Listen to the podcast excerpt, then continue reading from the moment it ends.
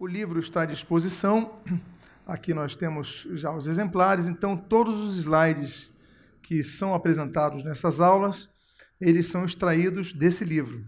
Mas se você desejar também anotar, nós temos papéis e canetas à disposição em todas as poltronas aqui do templo, as poltronas estas, poltronas estas que têm braço para que você possa anotar. Vamos então dar continuidade. Pedir então coloque o slide. Vamos dar continuidade na aula de hoje. Teontologia, a doutrina de Deus o Pai. Os irmãos se lembram que nós falamos sobre os atributos divinos, que existem dois tipos de atributos: o atributo comunicável os atributos comunicáveis e os atributos incomunicáveis. Nós estamos começando com os incomunicáveis. São atributos que não podem ser comunicados ao homem agir. E os comunicáveis são, é, são transmitidos e podem e devem, não só podem, como devem caracterizar uh, os filhos de Deus. Então, por exemplo, um atributo incomunicável é esse, a onipresença. Nenhum homem pode ser onipresente, só Deus. Ele não comunica isso a cada um de nós. Agora, os atributos comunicáveis. É, Deus é é, justo, mas Deus espera que nós sejamos justos. Então, é um atributo comunicável. Ele comunica isso a que nos caracterize também. Estamos então falando dos atributos incomunicáveis. E nós então já falamos sobre alguns na, na aula passada, e hoje então nós vamos falar do atributo da onipresença. Eu começo com o texto de Hebreus 4,13 que diz assim: e não há criatura que não seja manifesta na sua presença. Pelo contrário, todas as coisas estão descobertas e patentes aos olhos daquele a quem temos de prestar contas. Deus é um Deus onipresente. Isso significa que ele está presente em todos os lugares. Todas as coisas que se façam estão diante dos seus olhos. É como se nós, por exemplo, tivéssemos. Uh, e aí tem um termo muito interessante da revelação. Né? Nós falamos da Bíblia, temos os processos de revelação, temos o processo de inspiração, temos o processo de iluminação. Você não vai dizer assim, é, eu estou, inspira eu não estou inspirado. Porque a inspiração é o sopro de Deus, que Deus soprou para que os autores escrevessem a Bíblia. Então, só existe um texto na Bíblia que fala da inspiração. Quando Paulo escreve a Timóteo, toda a escritura é divinamente inspirada por Deus. O termo grego é teopneustos. Tel vem de teos, Deus, pneustos de sopro. Quando Deus sopra aos autores. Então, a inspiração só aconteceu quando foi composta a palavra de Deus. No processo de inspiração, Deus trouxe a revelação. O que é revelação? Aí o termo não é do grego, aí o termo é do latim. É como se, por exemplo, aqui tivesse um véu, uma cortina. Digamos que aqui tivesse um véu, aqui atrás de mim tivesse um véu. Eu não consigo, se tivesse um véu espesso aqui, eu não conseguiria ver que atrás da cortina tinha uma televisão. Eu conseguiria ver? Não. Tinha uma cortina, não, não vejo nada que está aqui. O que é revelação? O que é revelar? É ré significa atrás, mostrar o que está atrás do véu. É como se eu tivesse com uma cortina aqui, não consigo ver aquela televisão, mas Deus está em cima, ele vê a mim, ele vê a televisão e ele diz: Olha, atrás da cortina, véu, atrás do véu, tem uma televisão.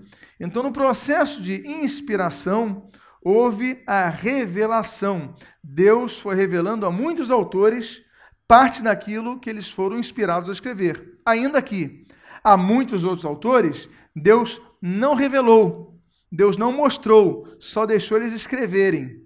E foi nos revelando ah, com o tempo e algumas coisas ainda não foram reveladas e vão ser reveladas no porvir.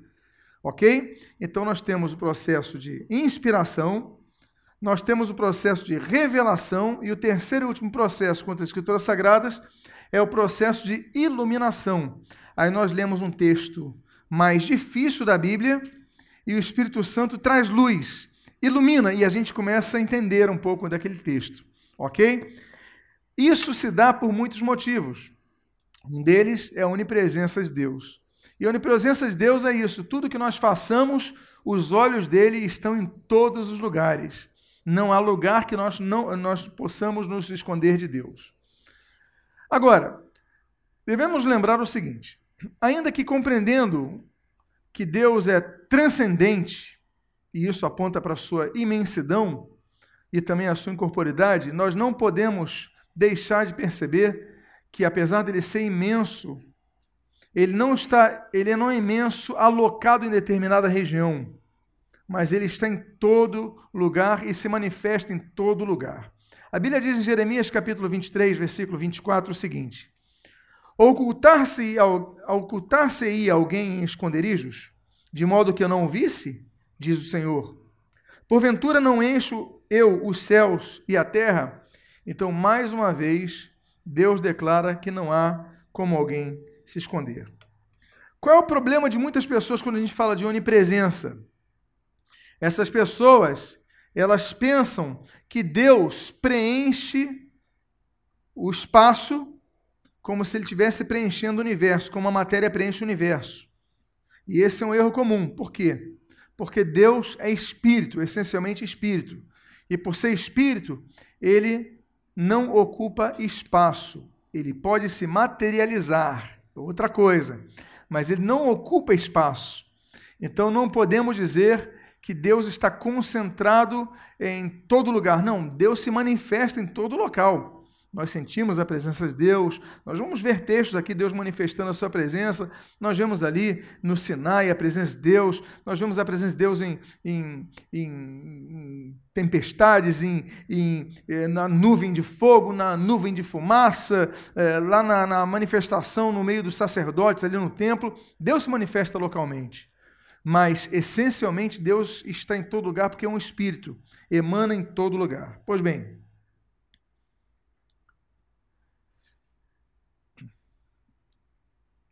Vamos então ver a questão das manifestações de Deus como ser onipresente, apesar de um ser onipresente, mas ele se manifestando no tempo e no espaço.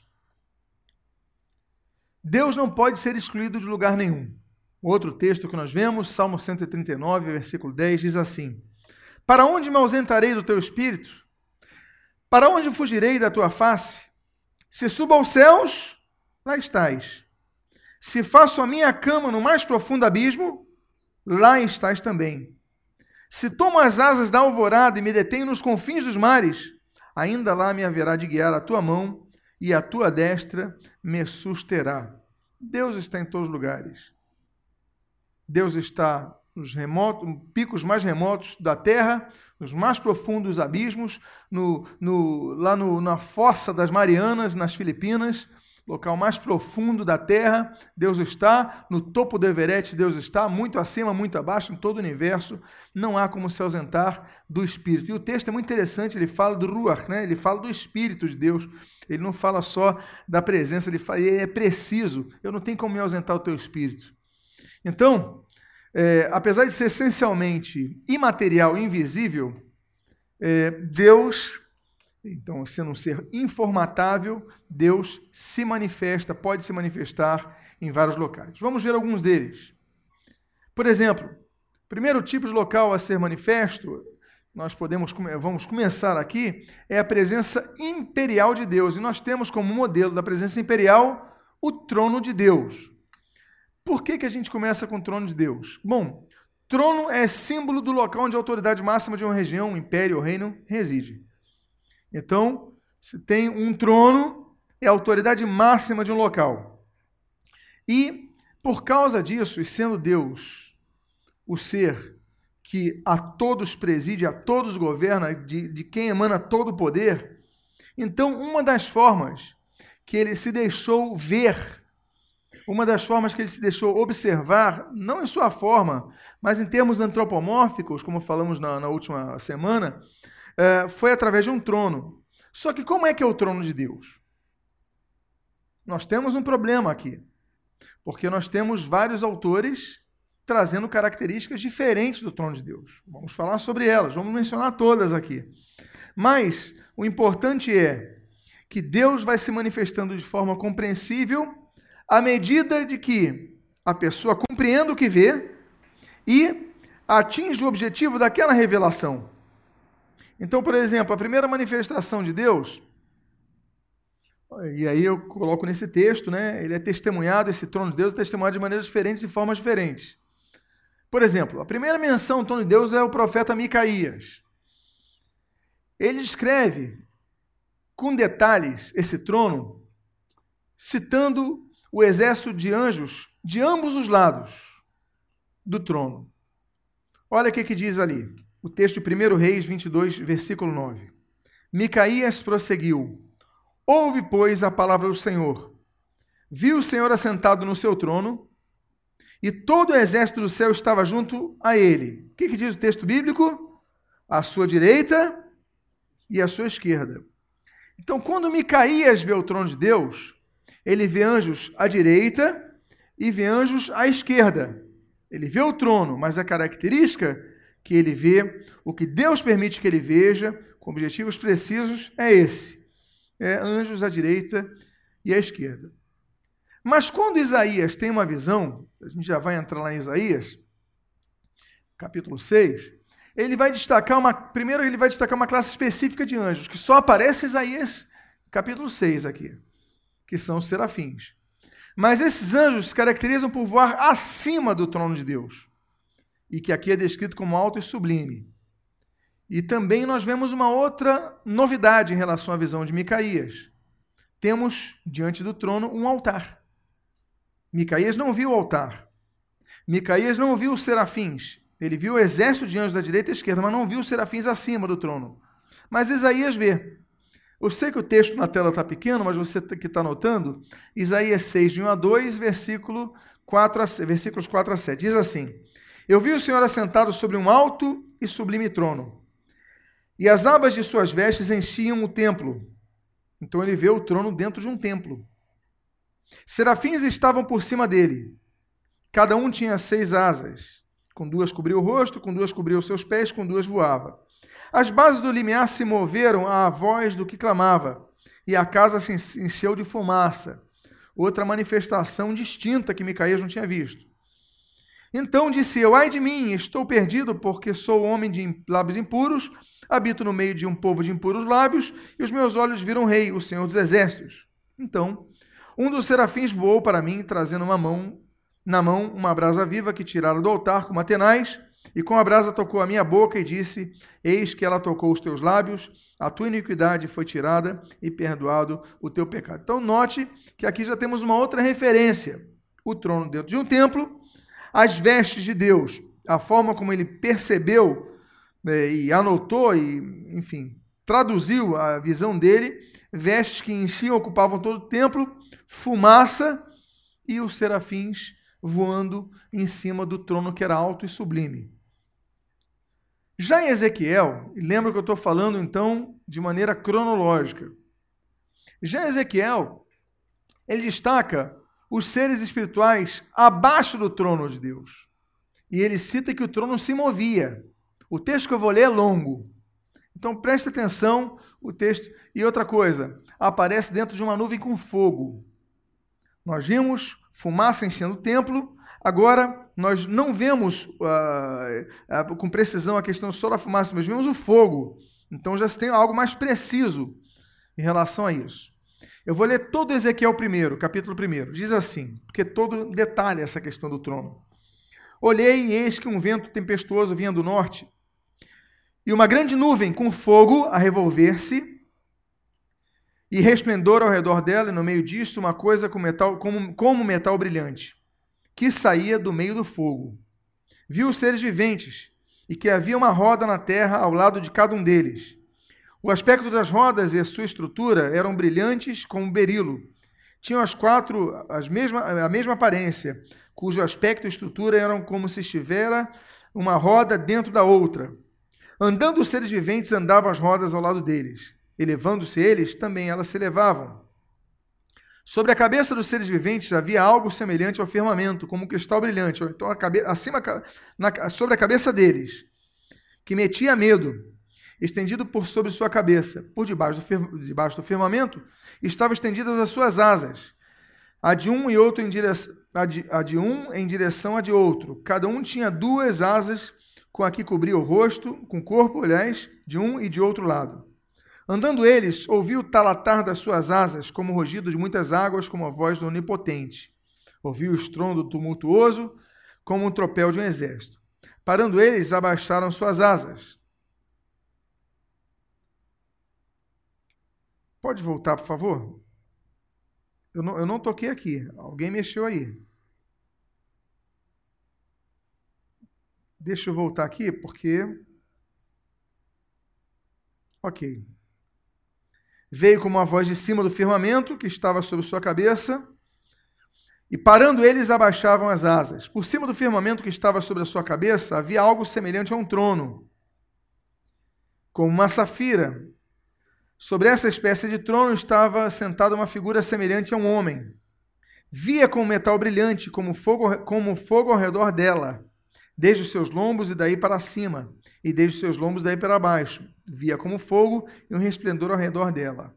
Como aspecto do arco que aparecera na nuvem um dia de chuva, assim era o resplendor ao seu redor, e esta era a aparência da glória do Senhor. E vendo isto, caí com o rosto em terra e ouvi a voz de quem falava. Então, aqui, nessa terceira visão, os anjos não estão do lado, como no caso da visão de Micaías, os anjos não estão acima, como na visão de Isaías, mas em Ezequiel nós temos anjos abaixo do trono de Deus, que é revolto em fogo e fumaça, como nós percebemos. Agora vamos à visão de Daniel. Daniel, ele já observa não apenas um trono, mas ele observa o trono de Deus dentre outros tronos e tendo rodas, sendo flamejante, ou seja, já uma informação adicional. Continue olhando, diz Daniel capítulo 7, versículo 9. Até que foram postos uns tronos, e o ancião de dias se assentou. Sua veste era branca como a neve, e os cabelos da sua da cabeça, perdão, como pura lã. E o seu trono eram chamas de fogo, e as e suas rodas eram fogo ardente. Então ele percebe que foram postos uns tronos. Depois nós vamos entender sobre isso quando dermos uma série de estudos sobre escatologia, o final dos tempos, vamos entender que tronos são esses. Daniel está tendo uma visão no futuro, mas ele já começa então a perceber mudanças lá na frente em relação ao trono de Deus. Agora vamos ao Novo Testamento. Olha como as coisas vão mudando. Vão percebendo cada vez mais, tendo mais informações. Autor, ao autor dos Hebreus, entretanto, é revelado o exercício do ministério sacerdotal de Jesus, em que ele aparece assentado ao lado do trono de Deus, Pai, de onde tem intercedido pelos salvos, o que hoje é denominado trono da graça. E aí nós temos o texto de Hebreus 4, de 14 a 16, e o capítulo 8, versículo 1. Diz assim: Tendo, pois, a Jesus, o Filho de Deus, como grande sumo sacerdote que penetrou os céus, conservemos firme a no... firmes a nossa confissão, porque não temos sumo sacerdote que não possa compadecer-se das nossas fraquezas. Antes, foi ele tentado em todas as coisas à nossa semelhança, mas sem pecado. Acheguemos-nos, portanto, confiadamente junto ao trono da graça, a fim de recebermos misericórdia e acharmos graça para socorro em ocasião oportuna. Ora, o essencial das coisas que temos dito é que possuímos tal sumo sacerdote que se assentou à destra do trono da majestade dos céus. Volta a dizer: o trono de Deus então não é estático. O trono de Deus não está é, colocado com, com uma cola. O trono de Deus não é um. Não. É algo espiritual. É algo que é dinâmico. Então, cada um que vai vendo vai percebendo uma informação nova sobre o trono de Deus. Então, não está num palácio nos céus, não. Está no mundo espiritual, está em outra dimensão que ultrapassa a nossa tridimensional percepção. Então, ele já percebe, o autor dos Hebreus, Jesus já tinha vencido a morte, Jesus já tinha subido aos céus e, e, começado a exercer o ministério que ele começou a exercer depois de sua morte e ressurreição, intercedendo por nós. Então está sentado no trono também. E aí nós vamos ter outra percepção sobre o trono de Jesus. Agora, quando a gente falar de Apocalipse, por exemplo, mas sobre o trono de Deus, nós falamos, lembra da visão de Daniel sobre o futuro? Em Apocalipse, o trono de Deus é mencionado mais de 30 vezes. São 30 menções ao trono de Deus, mais de 30 menções ao trono de Deus. Em alguns casos, é associado ao trono Deus Pai, noutros a Deus Filho. No primeiro caso, o trono de Deus, por exemplo, é rodeado pelos 24 anciãos, como nós falamos ali anteriormente, e que também estão rodeados de outros seres espirituais em forma de animais. Apocalipse 4 diz assim: E logo fui arrebatado no espírito, e eis que um trono estava posto no céu, e um assentado sobre o trono. E o que estava sentado era na aparência semelhante à pedra de jardim sardônica, e ao redor do trono havia 24 tronos. Então, isso daí é uma outra visão futura. Um trono, 24 tronos, vestidos de vestes brancas, os quais tinham em sua cabeça coroas de ouro, e do trono saíram relâmpagos, eh, trovões e vozes. E havia diante do trono como um mar de vidro semelhante ao cristal, no meio do trono, ao redor do trono, e ao redor do trono quatro animais, cheios de olhos diante de, e por trás, que não descansam nem de dia nem de noite, dizendo: Santo, Santo, Santo é o Senhor Deus Todo-Poderoso, que era, que é e que há de vir. Pois, pois bem, o texto continua. Mas o que eu quero mostrar para vocês, então, são que o trono de Deus não é limitado. Por quê? Porque Deus é onipresente, Ele está em todo lugar. As percepções são muito grandes. E tanto é que no final de Apocalipse, quando estivermos encerrando o período de tempo, lembra que eu falei sobre a eternidade? O tempo é esse daqui. A eternidade é o que está ao redor do tempo. O nosso tempo na Terra é baseado no Sol, é baseado no planeta Terra, as voltas que ele dá ao redor do Sol. Cada planeta tem um tempo diferente. Então, nosso tempo é esse daqui. Ao redor dele está a eternidade. Vai haver um tempo que o tempo vai acabar. Quando nós entrarmos na dimensão da eternidade. Apocalipse 21, lembra que Apocalipse tem 22 capítulos. Apocalipse 21 já está quase encerrando a Bíblia. E ele diz assim no versículo 1, 5 e no 22, versículo 3, o seguinte: E vi um novo céu e uma nova terra, porque já o primeiro céu e a primeira terra passaram, e o mar já não existe. E o que estava sentado sobre o trono disse: Eis que faço novas todas as coisas, e ali nunca mais haverá maldição contra alguém e nela estará o trono de Deus e do Cordeiro. O trono de Deus e do Cordeiro. Onde? Novo céu e nova terra. Então teremos o estabelecimento de uma fase nova.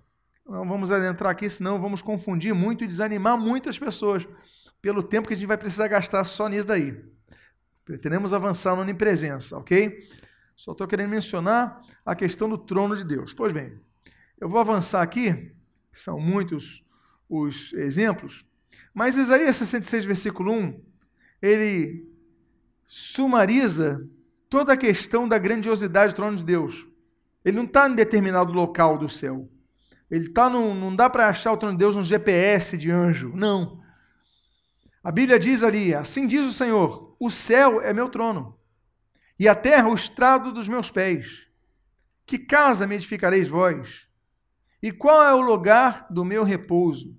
Então não há nada que possa conter o tamanho de Deus, a grandiosidade de Deus, a amplitude de Deus, porque Deus é um ser espiritual. O céu é meu trono. Então todas as percepções são percepções humanas, limitadas, antropomórficas. Ah, o cabelo de Deus era branco como a neve. E tudo. Volta a dizer.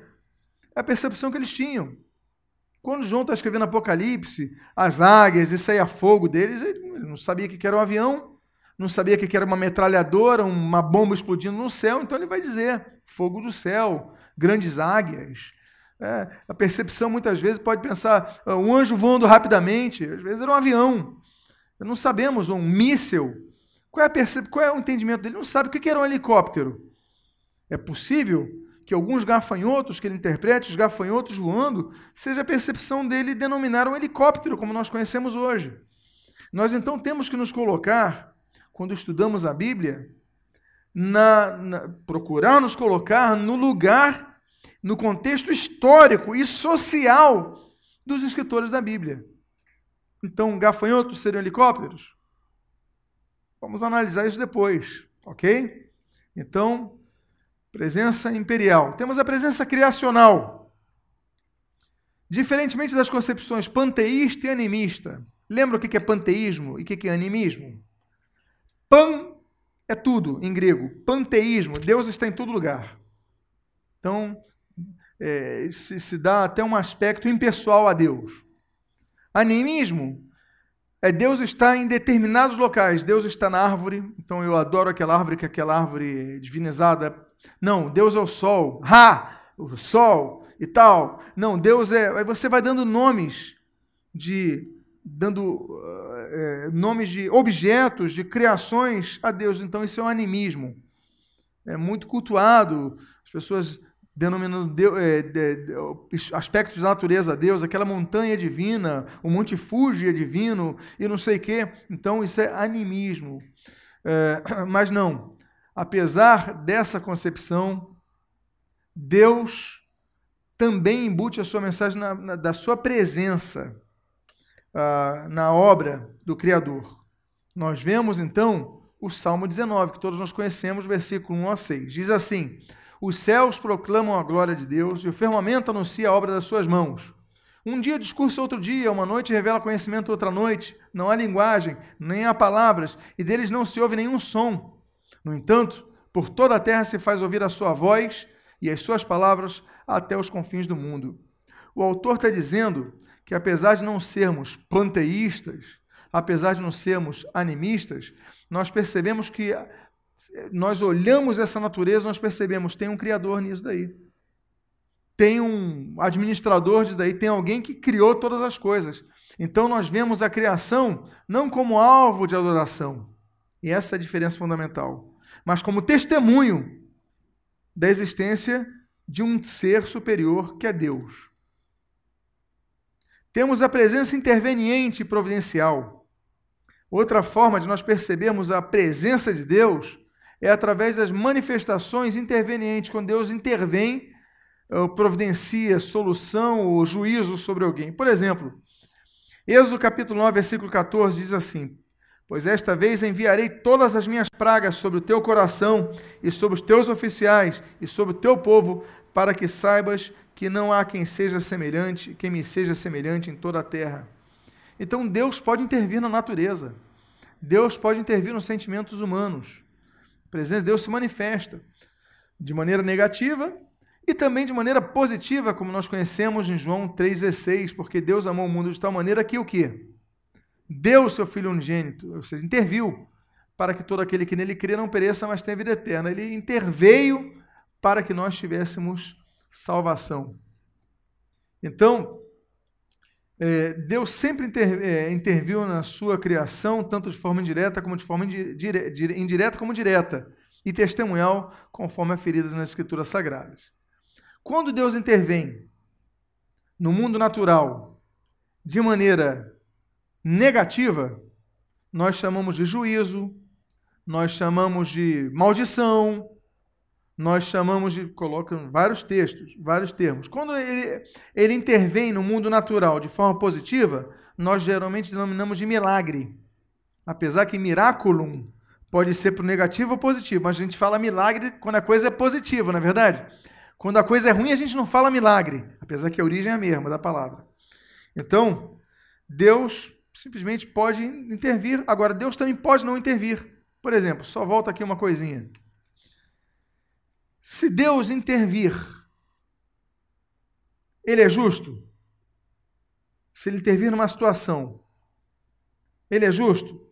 Se eu tropeçar no chão e a minha cabeça fosse bater na quina de uma, uma calçada, e de repente ele intervém e eu caio um pouquinho depois, e só me machuco um pouquinho, estou vivo.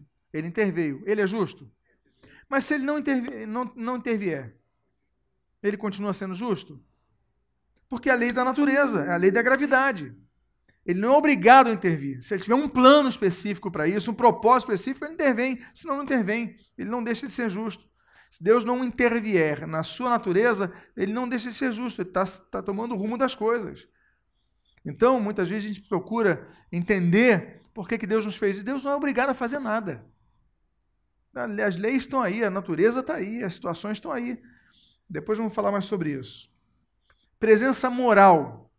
A presença moral de Deus ela pode ser vista em toda a humanidade, através dos conceitos morais que todos nós temos. Eu volto a dizer: as sociedades denominadas mais civilizadas e as sociedades denominadas mais primitivas, elas têm aspectos e conceitos morais que são padronizados. Não precisam ter uma lei dizendo não matar, que as pessoas vão achar que, ah, então tem que obedecer porque está lei escrita. Não matar. Onde não tem lei escrita, a pessoa sabe que matar é errado.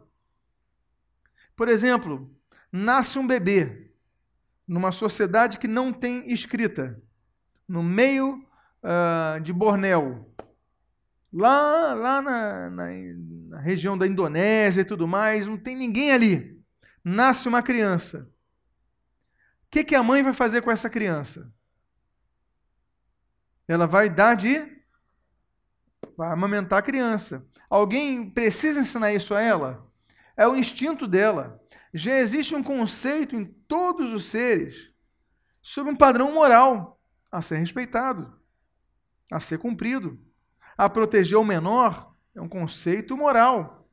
A questão da proteção à família. É, então, tem coisas que são rudimentares, mas já estão impregnadas em todos nós. Nós por quê? Foi perguntado aqui, depois eu vou responder, não hoje, mas posteriormente, sobre a imagem e semelhança de Deus. O que, que nós guardamos de imagem, o que, que nós guardamos de semelhança de Deus quando Deus criou o homem? Então, tem aspectos que nós guardamos de Deus, independentemente da sociedade a qual, na qual estejamos inseridos. A Bíblia diz, por exemplo, em Romanos 1,20 o seguinte: Porque os atributos invisíveis de Deus, assim como o seu eterno poder, como também a sua própria divindade, claramente se reconhecem desde o princípio do mundo, sendo percebidas, percebidos por meio das coisas que foram criados. Tais homens são, por isso, indesculpáveis. Dá para perceber a presença de Deus. Olha, ser ateu é muito difícil.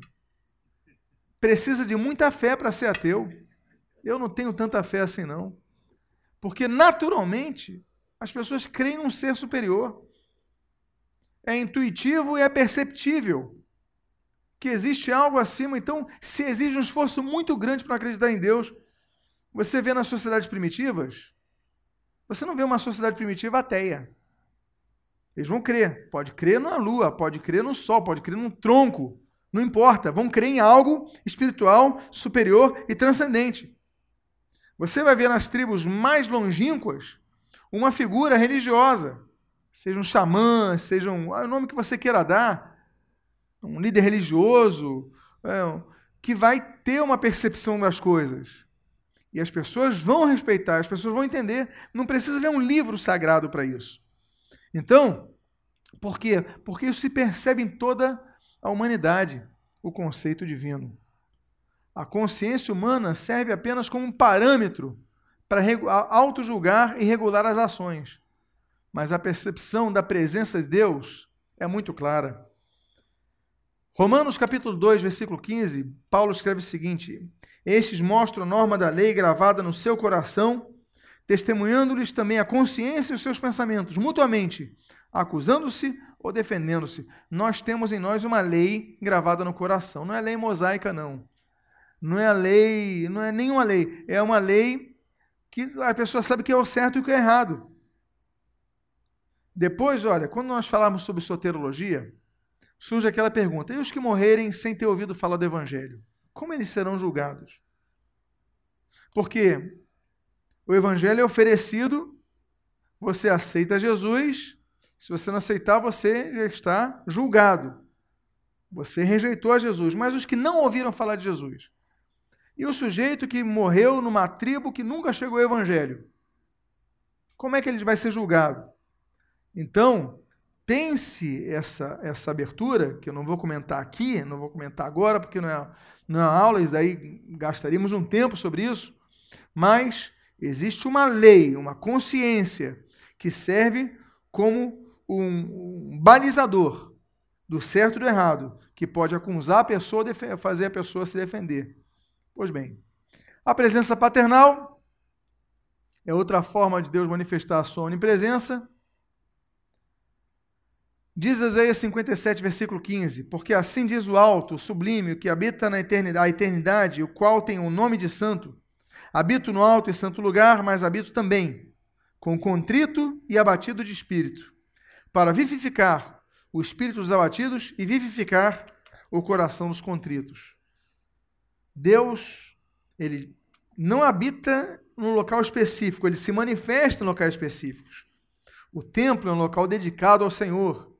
A nossa casa é dedicada ao Senhor, mas nosso corpo também é templo do Espírito Santo, não é verdade? Não é isso que diz a Bíblia?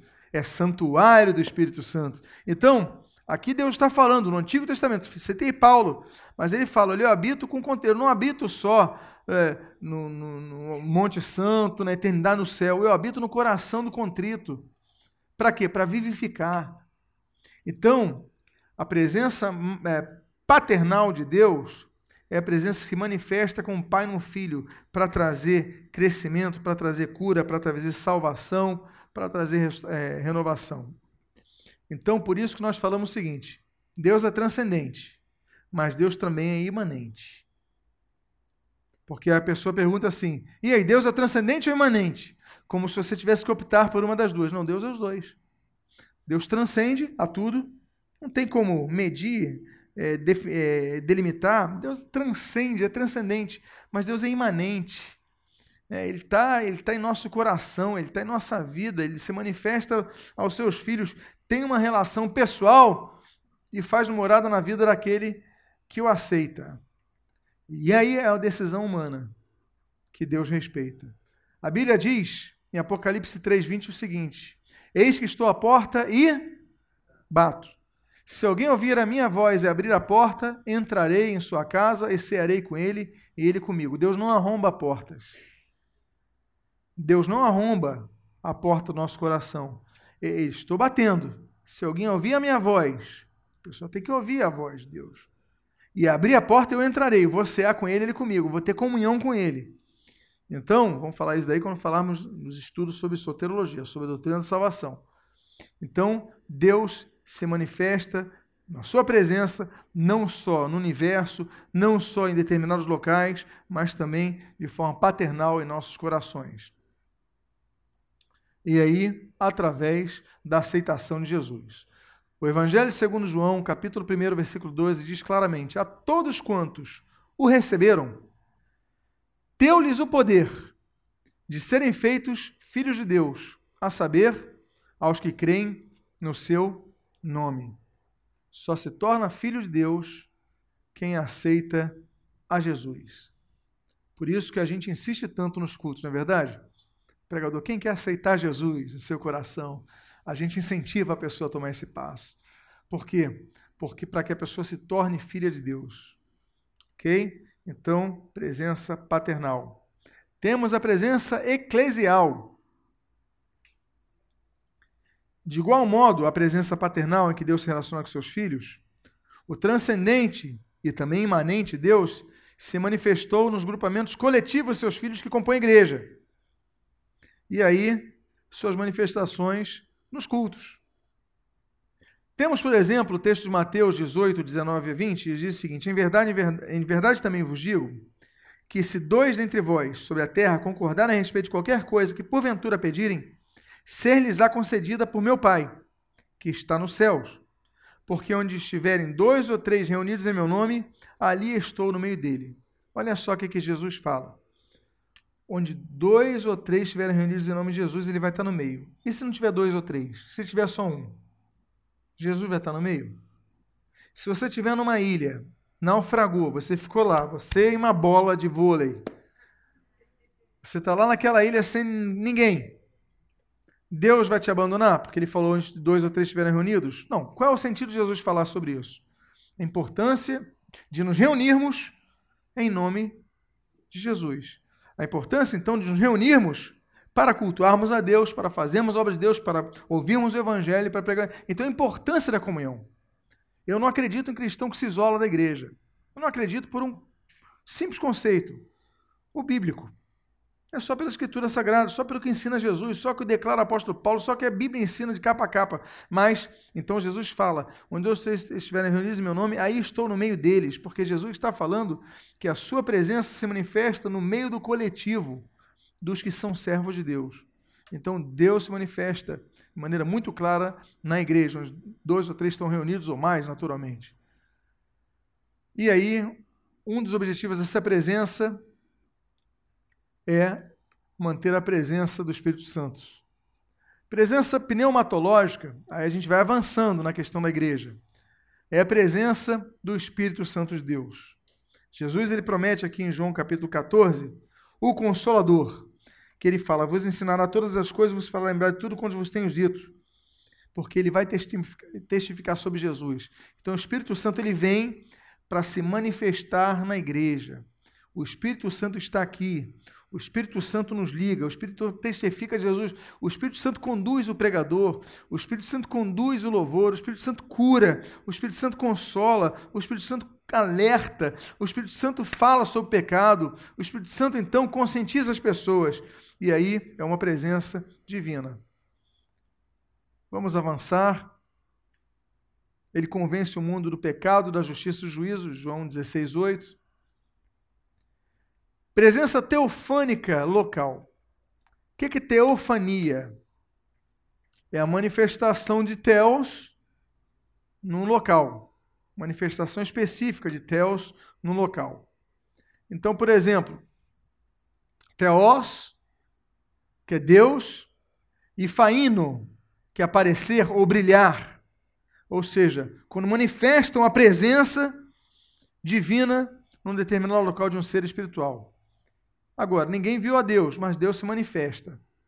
Por exemplo, no cume do Monte Sinai, a Bíblia diz assim, Êxodo 19, 18: Todo o monte Sinai fumegava, porque o Senhor descera sobre ele em fogo. A sua fumaça subiu como fumaça de uma fornalha, e todo o monte tremia grandemente. O texto diz porque o Senhor descera sobre ele em fogo, por isso saía fumaça de fogo, fumegava. A presença de Deus estava na China nesse dia? Estava no Brasil? Mas naquele momento se manifestou onde? No Monte Sinai, na Península do Sinai. A presença de Deus manifesta em outros montes. A Bíblia diz, por exemplo, Joel 3,17 o seguinte: Sabereis assim que eu sou o Senhor vosso Deus, que habito em Sião, lá em Jerusalém. Seu monte, santo monte, em Jerusalém será santa, estranhos não passarão mais por ela. Deus falando que habita em Sião. Estivemos em Sião há pouco tempo. Passamos ali pelo Monte Sião, fomos ali pelo menos umas três vezes no Monte Sião. Né? Entramos um dia na, no local da, do cenáculo, entramos ali no local do, do, do, sepulcro de Davi, passamos pelo Monte Sião. Agora, ele falou, manifesto ali, mas também se manifesta em outros montes. Ele manifesta onde quer, na hora que quer. E uma nuvem e uma coluna de fogo, por exemplo, a Bíblia diz em Êxodo 13, 21 o seguinte: o Senhor ia diante deles durante o dia numa coluna de nuvem, para os guiar pelo caminho, durante a noite numa coluna de fogo, para os alumiar, a fim de que caminhassem de dia e de noite. Ou seja, naquele dia ele se manifestava de uma forma, naquela noite, e ali no deserto. Eu pergunto, Deus sendo onipresente, ele podia se manifestar em outro lugar no mesmo momento? Sim ou não? Sim. Então Deus, ele é muito grande. Nós falamos da imensidão de Deus. Ele pode se manifestar em vários locais ao mesmo tempo. Por quê? Porque ele não é matéria para ser confinado em apenas um, um determinado local. Nós vemos uma manifestação divina no pátio do tabernáculo do deserto. A Bíblia diz ali em Levítico 6, 14 e 16. Esta é a lei da oferta de manjares. Os filhos de Arão oferecerão perante o Senhor diante do altar. O restante dela comerão Arão e seus filhos. Se comerá no lugar santo, no pátio da tenda da congregação, o comerão. Por quê? Porque ali se ofereceu o sacrifício, no altar que estava ali naquele pátio da tenda da congregação. E uma sala do tabernáculo deserto. A Bíblia diz em Êxodo 26, versículo 33: Pendurarás o véu debaixo dos colchetes e trarás para a arca do testemunho, para dentro do véu, o véu vos fará separação entre o lugar santo e o santo dos santos, onde se manifestava a presença de Deus. Então vocês estão vendo que vários lugares, eu, uh, em uma nuvem surgida dentro do templo de Jerusalém, falei sobre isso. 1 Reis capítulo 8, versículo 10 a 11 diz assim: Tendo o sacerdote saído do santuário, uma nuvem encheu a casa do Senhor, de tal sorte que os sacerdotes não puderam permanecer ali para ministrar por causa da nuvem, porque a glória do Senhor enchera a casa do Senhor. Um detalhe: ali em Jerusalém Deus se manifestou, Deus podia se manifestar em outro lugar, no mesmo tempo. Deus pode se manifestar num culto. Vou dar um exemplo de um horário normal de, de cultos. É domingo, sete da noite, aqui, E ao mesmo tempo Deus manifesta numa Assembleia de Deus ali da, da outra quadra, e Deus manifesta numa igreja metodista aqui próximo, Deus manifesta noutra igreja acolá, ao mesmo tempo. E pessoas são curadas, batizadas, e Deus fala, Deus revela, e Deus traz profecia aqui, mas traz profecia em outro bairro, eh, em outra cidade, em outro país, ao mesmo tempo. Por quê? Porque Deus é onipresente. É por isso, volto a dizer, que a gente não. Esse é um dos motivos, além da proibição bíblica, que nós não oramos, não rezamos, não pedimos, não acudimos a nenhum santo que intervenha. Porque se alguém pede uma coisa, ah, Santo Antônio, me dê graça, e ao mesmo tempo outra pessoa, noutra cidade, outro bairro, peça a mesma coisa, ele é onipresente para ouvir os dois. Ele não vai conseguir. Então, é desnecessário, além de ser proibitiva, ser totalmente proibido esse contato com o mundo dos mortos, né, essa necromancia, mas, ao mesmo tempo, é impossível, porque só Deus é onipresente. Então, Deus manifesta a sua glória em vários locais. No meio de redemoinho, todo mundo conhece o texto, Jó 38.1, depois disto, o Senhor no meio de redemoinho respondeu a Jó. Então, ali numa manifestação no meio da natureza, no meio de uma planta, Todo mundo conhece o texto de Moisés. Lembra? Deus se manifestou no meio de que planta? Uma sarça que pegava fogo, no meio de um grupo de pedras. E aí nós temos, por exemplo, o altar, os altares, né? E ali no altar, é, o fogo diante do Senhor consumiu o holocausto, a gordura sobre o altar. Deus manifestou ali naquele, naquele, naquele altar de pedras. Então, em um móvel, Deus se manifestando no móvel, é, na arca do testemunho, ali no Santo dos Santos. Por exemplo, sob forma humana ou angelical. Deus, já falamos sobre isso na última, na última semana, andando em um jardim. É, que eu citei o texto, quando ouviram a voz do Senhor Deus, Gênesis 3, de 8 a 10, que andava no jardim pela viração do dia, esconderam-se da presença do Senhor Deus, o homem e a sua mulher, e sua mulher, por entre as árvores do jardim. E chamou o Senhor Deus ao homem e lhe perguntou: Onde estás? E ele perguntou: Ouvi tua voz, porque estava nu, tive medo e me escondi. Deus não estava perguntando para saber, porque depois ele responde que já sabia. Mas Deus provoca a resposta dele. É, o que, que você está fazendo? E ele fala: Eu estava assim, me escondi e tudo mais. Não tem como se esconder da presença de Deus. Deus então vai começar a explicar isso direito para ele, que não há como se esconder de Deus. Então, nós temos várias formas. Por exemplo, no meio de alguns carvalhos, e ali apareceu o Senhor, e eu coloco esse texto, esse termo, que depois a gente vai trabalhar sobre ele, espero que dê nessas semanas, que é o Yod Het Vav Het, né, que é, são, é o YHWH em hebraico. Só um detalhe, olha só. Posso fazer um adendo aqui? Quando vocês, nas suas Bíblias, geralmente, veem Senhor tudo com maiúsculo, já viram isso na Bíblia? Mas tem vezes que ele se refere a Deus só com S maiúsculo e o resto das letras minúsculos, minúsculas. Você sabe por que essa diferença? Não sabe?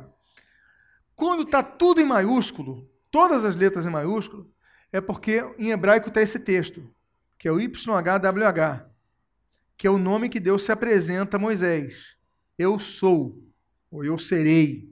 O hebraico vai trabalhar essas possibilidades.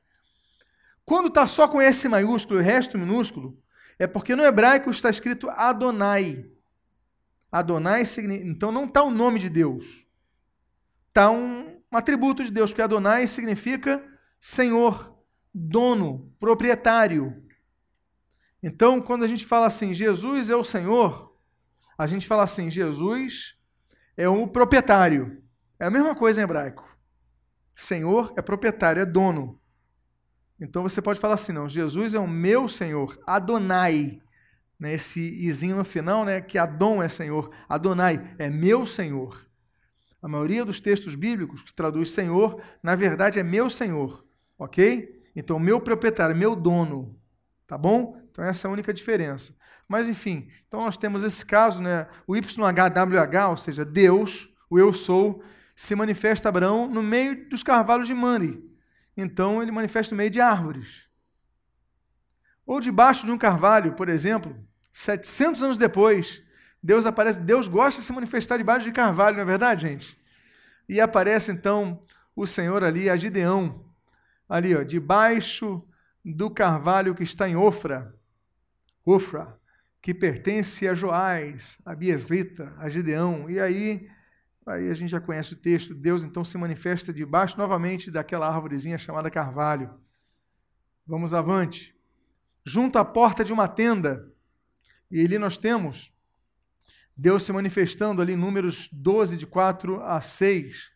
É, vós três, saí a tenda da congregação e saíram eles. Então o Senhor desceu numa coluna de fogo e se pôs à porta da tenda. Será que Deus desceu e se colocou na porta da tenda? Ou ele continuou lá? A manifestação dele se fez presente ali na porta da tenda. Ok? Então vamos lá. Encarnado em luta com Jacó. E aí nós conhecemos muito bem o texto, transpôs o val de Jaboque, ficando ele só, lutava com ele um homem. Até o romper do dia, vendo este que não podia com ele, tocou-lhe na articulação da coxa, deslocou-se a junta da coxa de Jacó na luta com o homem. Mais uma vez falou um homem. Disse este: Deixa-me ir, pois já rompeu o dia. Respondeu Jacó: Não te deixarei ir, se não me abençoares. Jacó é demais. Jacó tinha que negociar até na luta com Deus.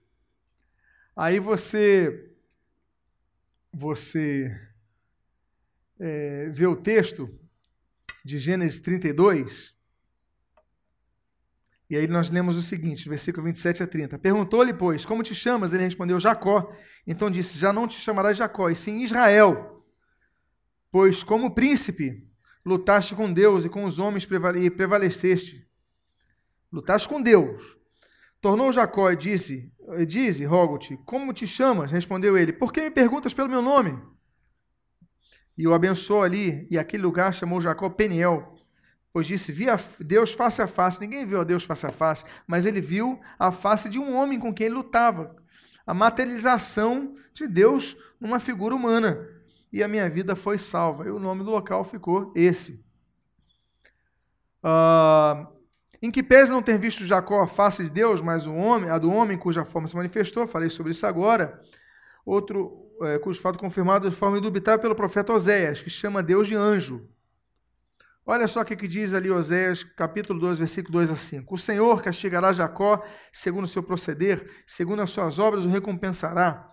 No ventre pegou do calcanhar o seu irmão, no vigor da sua idade lutou com Deus, lutou com o anjo e prevaleceu.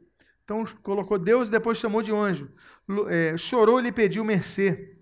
Em Betel achou a Deus e ali falou Deus conosco. O Senhor, o Deus dos exércitos, o Senhor é o seu nome. Ou seja, Oséias. Então confirma que aquele anjo com o qual ele lutou não foi a manifestação de Jesus, como muito se especula mas foi manifestação do próprio Deus Pai. Porque o termo aqui, termo aqui, você está vendo o Senhor tudo em maiúsculo de novo? É o YHWH, ou seja, é o eu sou que se manifestou. E nós temos a presença da encarnação suprema da segunda pessoa da Trindade, Jesus. E a Bíblia diz em João, capítulo 1, versículo 1 e 14, o seguinte: No princípio era o Verbo, o Verbo estava com Deus, o Verbo era Deus, e o Verbo se fez carne e habitou entre nós cheio de graça e de verdade, vimos a sua glória, a glória como do unigênito do Pai. Ou seja, o Verbo se fez carne e habitou entre nós. E outras te manifestações teofânicas do Antigo Testamento, existem várias outras. Uh, então, vamos avançar aqui para que nós consigamos fechar isso hoje. Temos também manifestações de Deus paralelas ao tempo e ao espaço, como, por exemplo, a presença de Deus em sonhos e em visões. Deus pode se manifestar no sonho de uma pessoa? Numa visão de uma pessoa? Pode ou não pode? Pode, claro que pode. Deus se manifesta como quer. Mas a Bíblia menciona, e a gente não se pauta nas experiências humanas, ainda que não desconsideremos-las, mas nos pautamos no estudo bíblico no que a Bíblia diz. Então, é, há experiências que precedem o tempo. Por exemplo, Gênesis 28, de 12 a 16 diz assim: e sonhou. E exposta na terra uma escada cujo topo atingia o céu. E os anjos do Senhor subiam e desciam por ela. Perto dele estava o Senhor e ele disse: Eu sou o Senhor. Tudo em maiúsculo ali de novo. O tetagrama sagrado.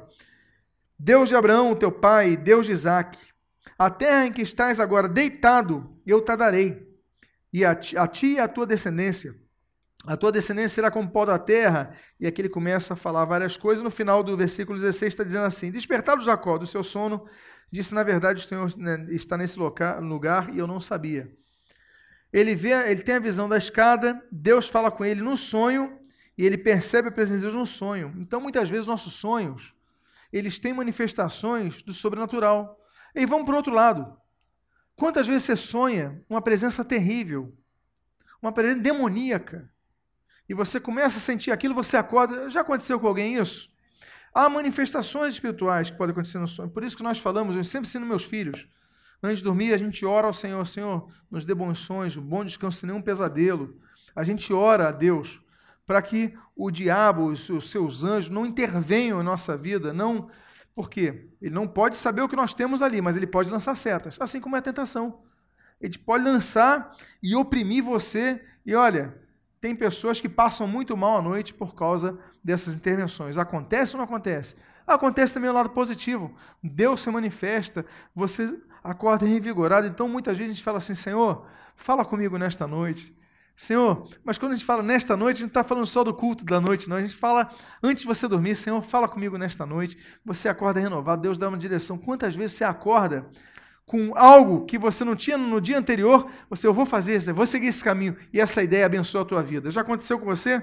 Então, Deus fala através de sonho, Deus se manifesta através de sonho, e nós temos várias manifestações assim. Agora, os sonhos também não são oportunidades apenas de Deus falar com a pessoa, dando uma direção, alguma coisa. Também é oportunidade de Deus responder a perguntas feitas durante o período da consciência. Ou seja, você tem uma pergunta a Deus, você está acordado, você faz uma oração a Deus, Deus me responde sobre isso. Fala comigo sobre isso. Mas Deus não responde. Aí você vai dormir, determinada noite, Deus dá a resposta. Já aconteceu com você? É uma bênção quando isso acontece, não é verdade? Mas isso está na Bíblia. Gênesis 20, por exemplo, versículo 4 a 8, diz assim: Ora, Abimeleque ainda não havia, não havia possuído a Sara. Por isso disse: Senhor, matarás até uma nação inocente? Não foi ele mesmo que me disse: E a minha irmã? E ela também me disse: Ele é meu irmão. Com sinceridade de coração e na minha inocência foi que eu fiz isso. Olha o que diz o texto bíblico. Respondeu-lhe Deus em sonho. Bem sei que a sua sinceridade de coração fizeste isso, etc, etc, etc. Lá no final diz assim: Levantou-se Abimeleque de madrugada e chamou a todos os seus servos e lhe contou todas essas coisas, e os homens ficaram muito atemorizados. Ou seja, ele perguntou a Deus enquanto estava acordado. Aí foi dormir. Deus respondeu. Aí ele acordou de madrugada e falou para todo mundo a resposta de Deus.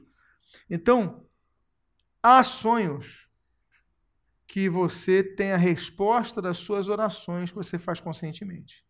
Deus responde assim. Presença de manifestação de Deus que ultrapassa tempo e espaço. A onipresença de Deus. Uh, ele ultrapassa o limite temporal e o físico, percebendo passos, fatos do passado, presente e futuro. Então, por exemplo, Deus traz visões de pessoas que elas não percebem o que está acontecendo no dia. Eu botei três textos aqui: Amós 1, palavras que vêm em visão, que em visão vieram Amós. Então, o que aconteceu com o livro de Amós? Ele vai escrever seu livro ali, porque ele tem uma visão, ele vai escrever sobre a visão que ele teve. Visão de Obadias, assim diz o Senhor, Deus a respeito de Edom. Ele vai escrever a visão que ele teve. Sentença contra Nínive, livro da visão de Naum, o Eucosita. Então, Naum vai escrever o seu livro quando ele tem uma visão. Então Deus pode dar respostas, pode dar orientações através de visões espirituais, manifestação da presença de Deus. Hoje nós só falamos de onipresença. Olha como nós trabalhamos muito isso. Na próxima semana eu vou procurar fechar onisciência e onipotência, ok? Vou fazer o máximo para isso. Mas eu creio que nosso tempo já se esgotou nesta noite. Vamos então encerrar com a palavra de oração. Amém? Quantos foram abençoados? Então, que você possa se preparar para a próxima aula, na próxima semana. Vamos ficar de pé. Vamos fazer uma oração. Pai amado, Deus bendito, nós queremos te agradecer, porque a tua presença é real, como diz aquele corinho. É real em todos os momentos, é real no culto, é real em nossas vidas, é real onde nós estamos, conscientes ou até mesmo, Senhor, quando nós estamos dormindo. Tu te manifestas para trazer orientação e resposta. Muito obrigado pela tua presença, que tu nunca nos abandonarás. Nós te agradecemos por tua palavra que nos traz fortalecimento. Nós queremos conhecer mais de ti e para isso estamos dedicando oito semanas, oito quintas-feiras para conhecermos mais a respeito de, sua, de, de sua tua santa pessoa. Muito obrigado, Pai. E o que nós pedimos, que nos leves aos nossos lares em paz, em segurança. E desde já, pedimos que o que nós temos aprendido aqui não se esvaia com o tempo, mas se alicerce no nosso conhecimento. Nós pedimos, nós fazemos agradecidos em nome de Jesus. Amém e amém. Que Deus te abençoe rico e abundantemente em nome de Jesus.